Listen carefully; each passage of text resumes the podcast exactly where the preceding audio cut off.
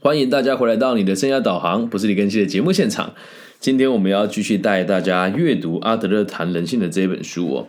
那带到现在夯不啷当了也到第二十九集了啊。就是今天我们今天要跟大家讲的内容叫做操弄人心。我们取材的范围来自于这个林小芳老师翻译的《阿德勒谈人性》里面的第九十九页第四谈里面的第六讲的下半部。那如果你有兴趣的话，就跟我们一起把这个经典的创作全部读完。那今天的题目叫做“操弄人心”，那怎么操操弄人心呢？就让我们继续来看下去哦。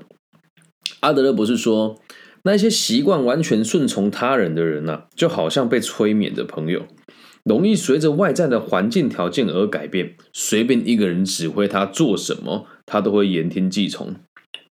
怎么可能呢？你一定会这么想，你一定会这么想。催眠哦，就是根据这种随时就绪的心理状态进行的。随时就绪的心理状态，好，就是你随时都准备好让别人操控你的这种概念哦。或许有的人会自称，或者是相信自己很容易被催眠，但是一个人是不是容易被催眠，从表面上是看不出来的哦。好，或许有的人在这个意识层面会抗拒催眠，但潜意识里面却愿意被催眠。我知道这样讲很像。大家会很难理解，后面我都会举实际的案例哦。因此哦，能不能顺利的催眠的关键在于被催眠的人的心态。至于他们说什么、想什么都不重要，就是被催眠的，你必须要有这种愿意被催眠的心态。那一般人对这一点认识不清，对催眠有很多不同的误解哦。我们的重点会放在那个那些表面上努力抗拒催眠，可是心底却愿意追受催催眠指令的人。是否容易被催眠与催眠的功效皆因人而异，所以绝非催眠师的意志可以控制的。那我觉得这一集会非常意义的原因，是因为当我在做这一集企划的时候，我就一直在想，我身边现在在台湾有很多人自称说，哦，我有这个国际催眠师的执照啊，对，然后他们就找我催眠，就会跟我讲说，哎，你就是个人意识太强了，所以无法配合更新，你要放下，你要相信自己是这个，你要柔软接受别人的看法。我听到这句话的时候，我就又想到我去广西南宁的时候，应该大家都有听到这个广西南宁传直销诈骗案嘛。当时我去那边的时候，我那边的朋友就跟我说：“更新，你就太自以为是了。”还还好，我自以为是，所以我没有拿出六九八零零的人民币。那什么大家都会愿意被催眠呢？其实是有原因的。我们继续往下看哦。催眠的本质上与睡眠有些类似。它看起来好像很神秘，纯粹是由这种睡眠的状态是经由他人的指令达成的，而且催眠的指令只对有意愿去听令的人才有效，因此重点还是在于被催眠的本质和个性。所以你看到所有的催眠者或是所有的专家，你觉得觉得他很厉害，那都不是重点哈。就是如果一个人意志比较表浅，都很容易被。催眠，所以没有什么所谓的催眠大师，大部分就是挑对了人来给他指令而已人们只有放下批判，遵循他人的命令的时候，才可能进入催眠的状态。那催眠与睡眠的不同之处在于哦，催眠能操控当事人的肢体运动，甚至连对方大脑的运动中枢都得听令于催眠师。所以催眠的这个状态是处于一种半梦半醒的情况。而当事人哦，他只会记得催眠师允许他记得的事情。在催眠的状态之下，人的批判力哦，就是心理最宝贵的这个特质，完全是起不了作用的。被催眠的人变成催眠师的工具，那功能运作受制于他的身体器官。那我们再用一个比较直接的方式跟大家分享大陆现在很多人在做微商，微商就是微信加电商嘛。那就在台湾有个新闻哦，在讲说什么有一个人叫叶海洋啊，然后他去呃美国还是哪里，就是借精生子啊，说他身家上亿啊等等。后来我仔细观察这个人背景，就做微商的。那看到做微商之后，我就想说，哎，那我们去了解什么叫微商，跟我们台湾的传直销一样，微商的意思就是微信加直销嘛。那我就找了这个在台湾林瑞阳，应该大家知道吧，在。大陆做直销做的还不错，我必我必须得讲，我个人是非常谴责这种恶意传直销的，非常谴责。那我看了之后，我去研究他们的过程都是这个样子啊，通常都会找做美容的或者做健康食品的的这个商品，然后找到都是妈妈居多，女性居多哦，那就会用这种呃，你的老公对你不好啊，女性意识应该要抬头啊，那在这个过程当中要找到几个人拿出来炫富啊，然后装作自己很有钱啊，你就会认为哎呀好像很棒，那这时候这个人给你任何的指令就是催眠的开始了。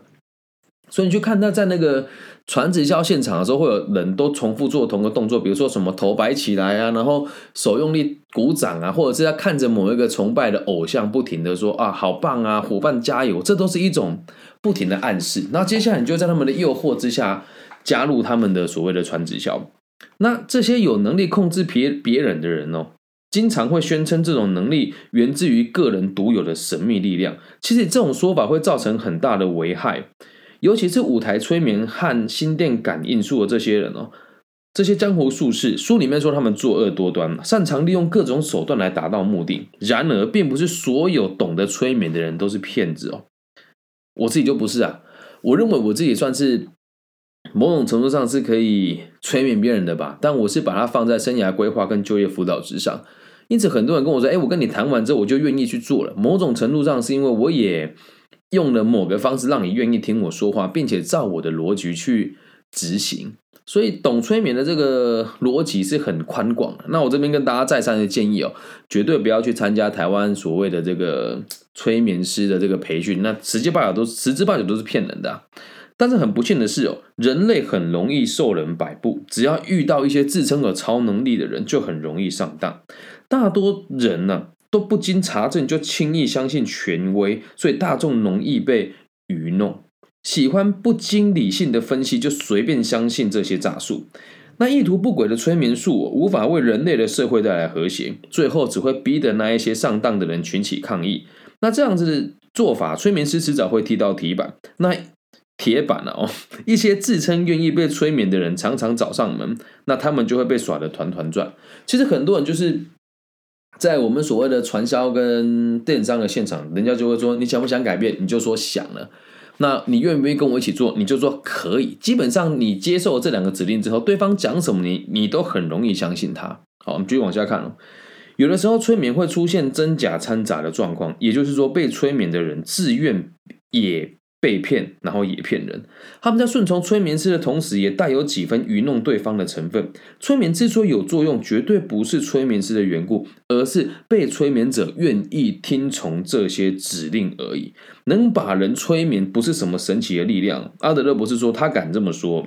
有的催眠师肯定在唬人。一个理性、凡事做、凡事自己做决定的人，绝对不会把别人说的话照单全收。一定会经过思索，这种人不容易被催眠，他也不会想要去催眠别人。总之，催眠术与心电感应术不过就是逼使他人乖乖顺从的手段罢了，很有趣吧？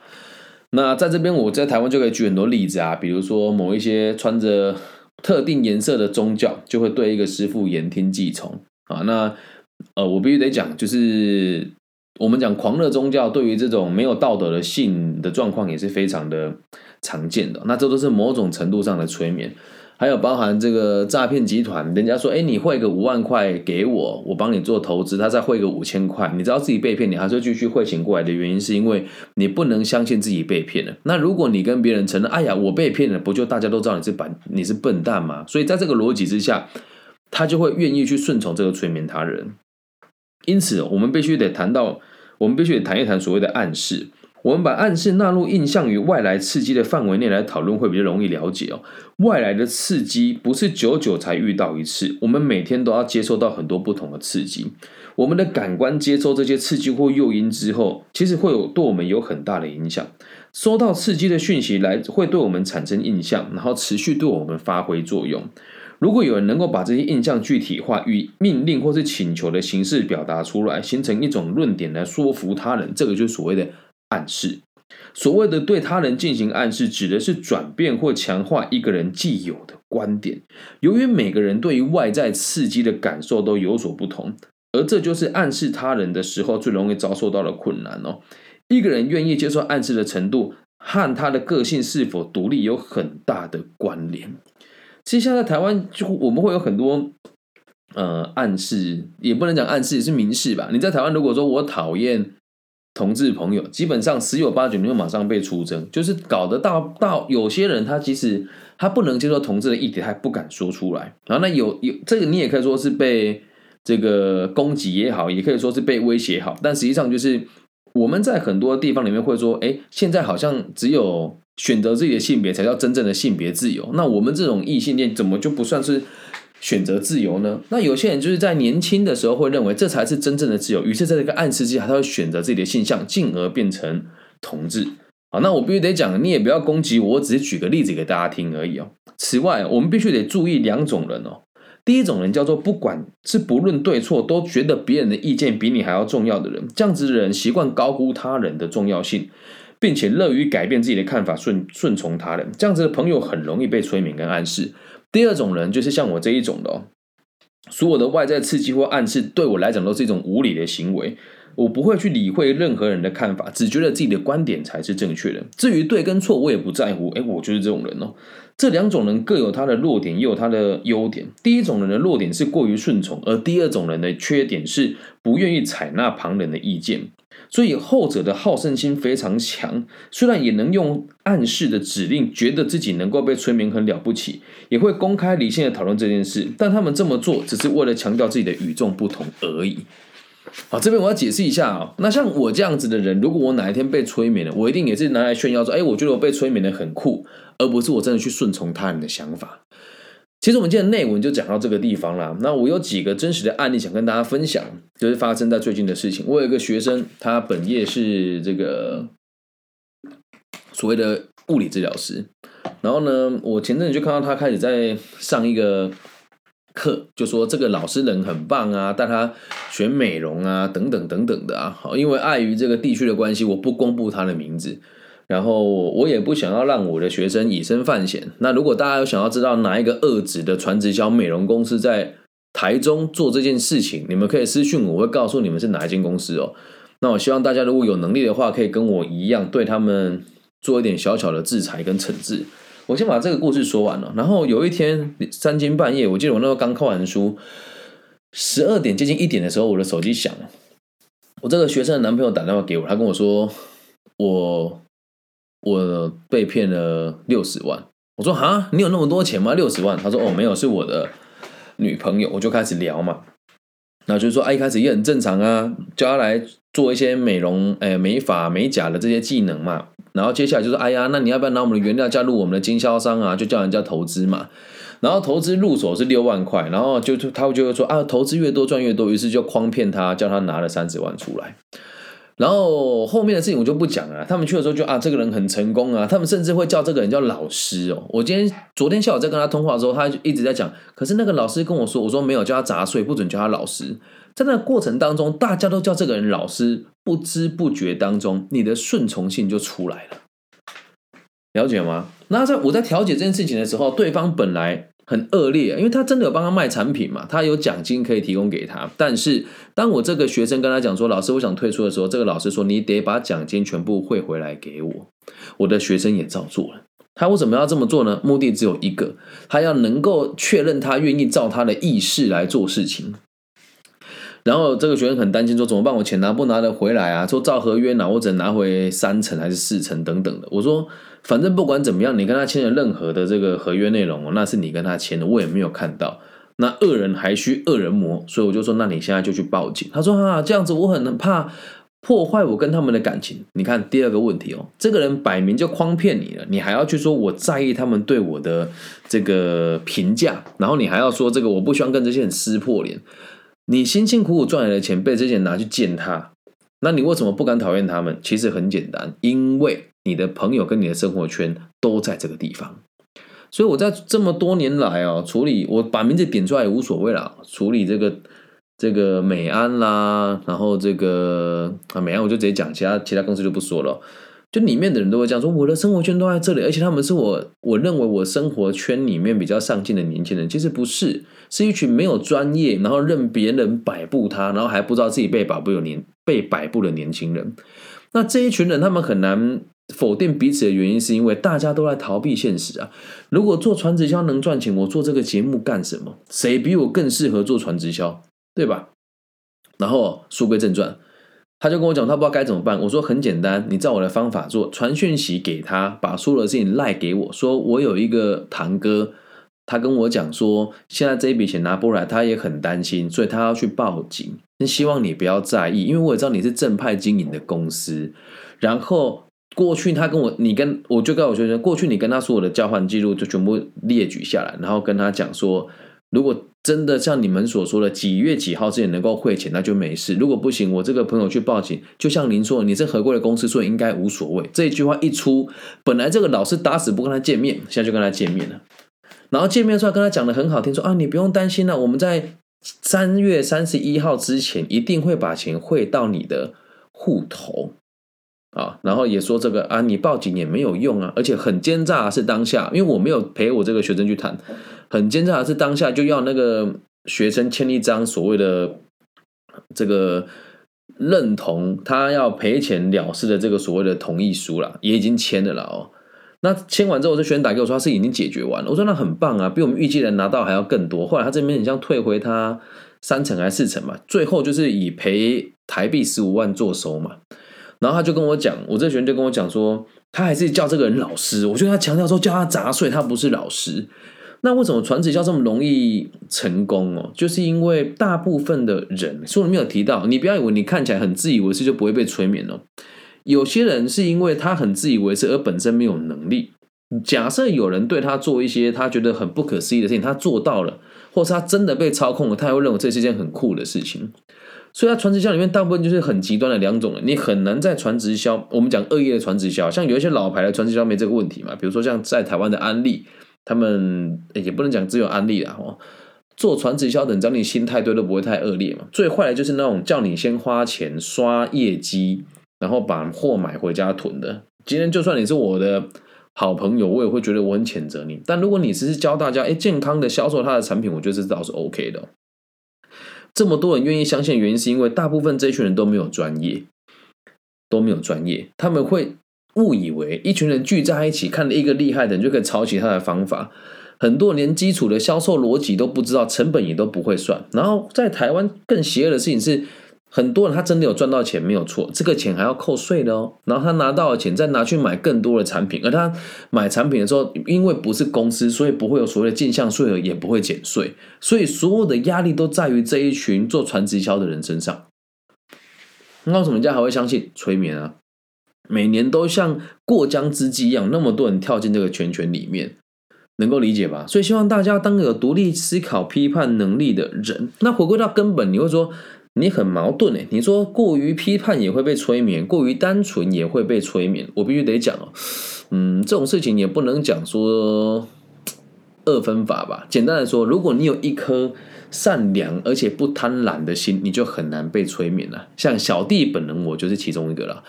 很多人会对我做一些不同的手段跟暗示，还有明示，我都能够清楚的判断出来。啊，那我在演讲里面也会用不自觉的方式，用一些暗示跟催眠的方法让大家体会。我现在讲一个我在监狱里面最常做的实验，希望大家可以一起想一想，试一试哦。呃，假设你在直播现场的话，现在请大家把你两只手举举起来哦。然后呢，你会发现我们的手掌跟手臂之间有一条线，你把它对起来，然后双手合十，啊，就像这个僧人诵经一样，双手合十。双手合十之后，请大家放下你的惯用手。我是右撇子，我就放下右手。在放下之前，你先看一下两只手的手指头是不是一样长，一样长吧？对吧？一样长啊。那你现在把手右手惯用手放下来，留下你不常用的这只手。然后这时候你把眼睛闭起来。好，我先讲，你要完全的相信我，反正就隔着屏幕，隔着直播现场，你也看不到我，对你没什么坏处。先试着百分之百的信任我，好吗？眼睛闭起来，想象了这个在悬空的这一只手的手指头不停的往上涨，你有没有感觉到它往上涨了？不管怎么样，你一定要说有。你在屏幕前面可以念出来哦，可以念出来有。那下去你的手指头一直往上涨，已经穿过了天花板，到了这个顶楼，你有没有这种感觉？不要怀疑，跟我一起说有。想象那个画面。你就想象它一路一直往上涨，往上涨，看到整个亚洲，然后看到整个地球，然后一直往上涨，涨，涨，涨，涨，涨，可以看到整个这个银河系。好，你有没有感觉到自己手指头真的变长了？我不管怎么样，你一定要跟我说有。好，你会真实的感觉到你的手指头被拉长，感觉关节与关节之间真的不停的在被往上拉扯。好，记住这个画面，我倒数三秒，三、二、一，请大家把眼睛张开，再做的是同样的事情，把你两只手的那一条线对起来，然后合起来。你想变长那些手指头有没有变长？有吧？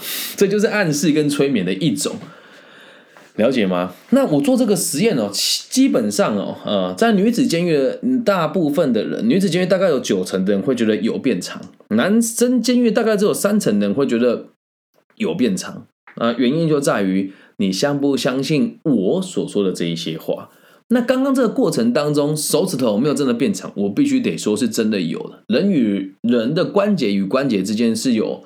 缝隙的，所以呃，像我们在台湾有一些工作有身高限制，你可以拉完筋之后会瞬间长高一两公分，是根据这个原理所产生的，这样能够了解吧？最后用这个小游戏跟大家分享催眠的这些有趣的状况，然后我在这边跟大家也不能讲说挑战或下战帖吧，就是我想要接受你认为有能力催眠我的人，那如果你有能力催眠我也成功的话，我愿意付。台币五万块给你，哦，因为我觉得这是一个很值得学习的技术。然后记得一件事情，随时保持清醒啊，随时保持心情，然后也不要想要去操弄别人啊。像有人就问我说：“老师，你做教育算是操弄别人吗？”我只能说我会做到课题分离，但我不会强迫别人照我的意识来进行。这样了解吗？那我有没有催眠别人的能力呢？我个人认为是有的。好，有很多谈判的这个技术，还有这个方法，以及让别人可以用意想不到的方式顺从你的意识的这些手段，都算是催眠的一种哦。记得心存善念，然后学习你该学习，学习你该学习的事情，保持一颗真诚善良的心，然后随时质疑别人，包含质疑我。以上就是这一批全部的内容了，希望大家喜欢哦。啊，希望你们也可以被我催眠的更诚实正直，为了这个社会愿意更付出多那么一些些。那说说过了要质疑我嘛，就欢迎大家上网搜寻我的名字，我的名字叫李更新，木子李，甲乙丙丁戊己更新的更，然后王羲之的羲。那我会希望在各个不同的频道或是平台上看到大家给我的回馈。那如果你听了之后也有喜欢的话，记得帮我分享、按赞加订阅。如果是大陆地区的朋友，你比较害羞，可以加我的微信，我的微信号是 B 五幺五二零零幺。好，那如果你也有什么话想跟我讲的话，透过各各种不同的管道留言给我，我都会回复给大家的。记住了吗？不要轻易的被催眠，然后要当个质疑世界的。人目的决定一切，只要你的想法是我希望这个社会更稳定，希望自己能够更富足，去照顾更多人，这个逻辑只要成立了，你就不容易被有心人士催眠。我爱你们，希望我们的节目的存在都可以让这个世界有更多安定的可能性。那最后的最后要邀请大家，如果听了之后你也有喜欢节目，关掉之后闭上眼睛，祝福每一个有在收听这个节目的人，包含美国、西班牙、意大利、欧洲，然后这个。啊，巴西啊，等等不同地区的朋友都可以平安、健康、顺心，包含你，包含我，我爱你们，拜拜。